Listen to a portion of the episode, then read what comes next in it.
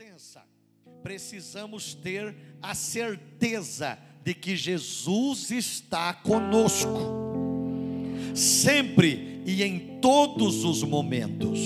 Ah, estou passando uma hora boa, Deus está comigo. Eu estou passando uma hora difícil, Deus não está. Não, Ele está contigo na hora boa e Ele está contigo na hora difícil. Quando você lê a Bíblia, você vê alguns profetas e depois os apóstolos sofrendo demais, mas Deus estava com eles. Então Jesus disse: Ó, no mundo tereis aflições, mas tende bom ânimo. Eu venci o mundo e vocês também vão, vão, vão vencer. Então a presença é: eu tenho que ter certeza que Deus está comigo. Aonde eu vou, Deus vai. Vou para a escola, Deus vai comigo para a escola. Deus estou indo para o trabalho, Deus vai comigo para o trabalho. Estou andando na rua, Deus está comigo andando na rua. Aonde eu estiver, Deus está. Eu estava lendo agora há pouco, uma Bíblia linda, né, irmão?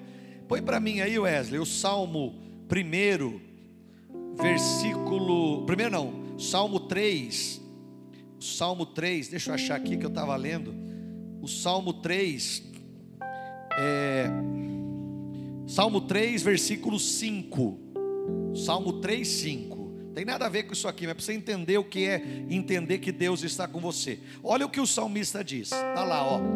Eu me deitei, dormi e acordei. Por quê? Há uma tradução que diz: Eu me deitei e dormi rápido. Porque às vezes a pessoa deita, mas ela não dorme, ela fica ali rolando para lá e para cá, o sono não vem. Né? Conta carneirinho, conta vaca, conta boi, conta cavalo, conta cachorro e nada. Né? Então, olha lá, eu me deitei e dormi, acordei porque o Senhor está me sustentando. Agora dá uma olhadinha em Provérbios 3, 24. Olha, Deus me levou para isso hoje, lendo ali.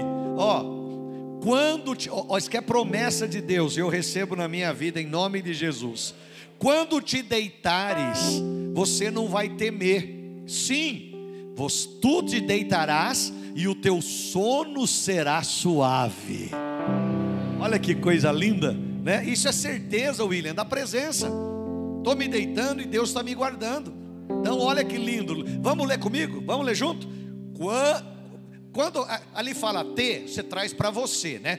Quando eu me deitar, não temerei. Sim, quando eu me deitar, o meu sono será suave. Traz para você, vai lá. Vamos lá então.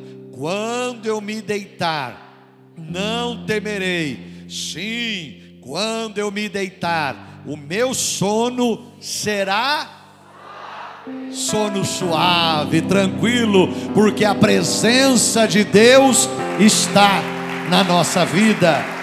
Dá glória a Deus bem forte. Então, o versículo de amanhã é Mateus 28, 20, só a parte B do versículo. Só a parte B, né? Só a parte B. Ali, ó. Eis que estou convosco todos os dias até a consumação dos séculos. Amém. Pastor, mas cadê Jesus? Está aqui dentro. É o Espírito Santo que está dentro de cada um de nós. Né? Por quê? Porque quando Jesus estava aqui, então ele estava em carne. E aí ele não podia se deslocar de um lado para o outro com, com rapidez. Né? Então ele estava em carne, ele era verdadeiro homem verdadeiro Deus. Se ele estava em Belém, ele não podia estar em Cafarnaum. Ele estava em Cafarnaum, ele não podia estar no outro lugar.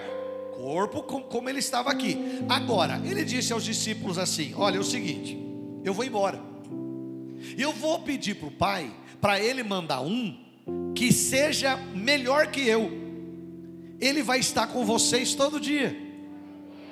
Eu vou pedir para o Pai. É o Espírito que vai vir sobre vocês. E aonde vocês estiver, Ele vai estar com vocês. Jesus foi embora um dia, que depois da sua ressurreição, mas o Espírito Santo só vai embora daqui depois que a igreja for embora daqui.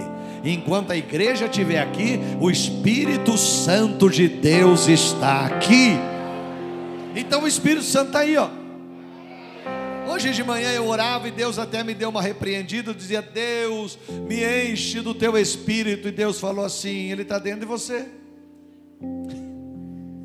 E tem hora, irmão, que a gente precisa parar e ouvir. O, o salmista diz assim: Todo dia de manhã eu me levanto e oro, e escuto a sua voz.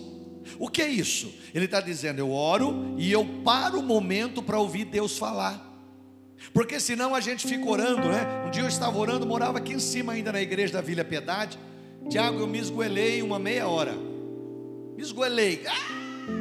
Sozinho em casa, não tinha ninguém, a pastora não estava, as crianças não estavam. E eu orava, orava, e gritava, e falava, e chorava, tal. Fala, Deus, tal. Aí depois de meia hora eu não aguentava mais orar, né? Que a garganta tinha ido embora. Aí eu parei de orar, Deus falou: Como é que eu vou falar se você não cala a boca? Como é que eu vou falar com você se você não fica quieto? Aí, opa, opa, opa, aí eu fiquei quieto. E aí o Espírito Santo tratou com o meu coração. Deus fala ainda hoje. Deus vai falar com você. A presença dele está com você 24 horas por dia. Quem está atendendo, dá um glória a Deus bem forte. Os milagres não são uma capacidade própria ou natural da igreja A ou a igreja B, mas os milagres são do Senhor Jesus nela. Quem opera milagre é Jesus. Não, é, na minha igreja. Se for na minha igreja, é só na minha igreja que tem milagre. Não, se ela tiver Jesus lá, vai ter milagre. Mas Jesus opera onde tiver alguém orando com fé. Ora para o seu filho de madrugada. O pastor não está lá. Ora para ele. Pode ter certeza que Deus vai ouvir a sua oração. A presença de Deus está lá. E Deus quer te usar, irmão. Quando Jesus sobe no monte no, ele pegou alguns discípulos, Noé, e levou Pedro, Tiago e João lá no monte. Então Jesus, Pedro, Tiago e João. Quando Jesus chegou no monte, Jesus estava orando e os discípulos dormiram, não aguentaram muito orar. Quando Jesus começa a orar, a Bíblia diz que apareceu ali Moisés e Elias. Né? Moisés morreu, mas nunca se achou o corpo dele, porque Deus o enterrou. E Elias foi levado ao céu. E estava num corpo transformado, de glória. E Jesus, o rosto dele começou a brilhar tão forte, como uma luz brilhante, mais branco do que qualquer coisa dessa terra. Quando Pedro acordou, meio sonâmbulo ainda do sono, e Pedro viu ali, né? Estava ali Moisés, Elias, aquela glória, Jesus com o rosto brilhando. Deus, aí Pedro disse assim: Senhor, vamos fazer três tendas, e a gente fica morando aqui. Jesus falou: Pedro, você está dormindo ainda, rapaz. Tem que acordar. Jesus estava dizendo: Pedro, a gente vem na igreja e recebe a glória de Deus. Depois a gente vai lá fora e mostra para eles que a glória de Deus ainda age nos dias de hoje. Pedro, a gente vai descer lá. Aqui no monte tá bom, mas lá no vale tem problema. Então a gente tá cheio da glória aqui. Agora a gente vai levar essa glória lá para o vale. Você se enche da igreja aqui, aí, ou melhor, você se enche do Espírito Santo aqui na igreja. Aí depois você vai para fora, você vai na escola e você ora pelo seu amigo e ele vai ser abençoado. Você vai trabalhar, você ora pelo seu amigo lá ou amiga e ele ou ela vai ser abençoado lá, porque você está cheio do Espírito Santo de Deus. Você não foi chamado para ficar na igreja apenas, ó, oh, como eu gosto de estar na igreja. A igreja é uma bênção, irmão. Eu sou meio rato de igreja, eu fico na igreja o tempo todo. Gosto de igreja, mas eu sei que eu tenho que ir lá fora. Hoje à tarde eu estava na Câmara Municipal numa sessão, né? Eu estava lá sendo luz no meio das trevas. Sou luz no meio das trevas. E eles me respeitam de bispo, pastor, me respeitam. Por quê? Porque eu sou luz lá. Então a glória de Deus eu me encho aqui. Depois eu levo lá e eles veem a glória de Deus na minha vida. Guarda teu coração.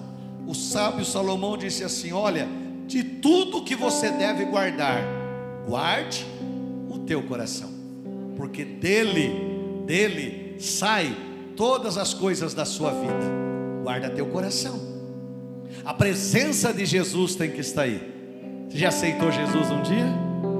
Então Jesus entrou aí, a presença dele está aí.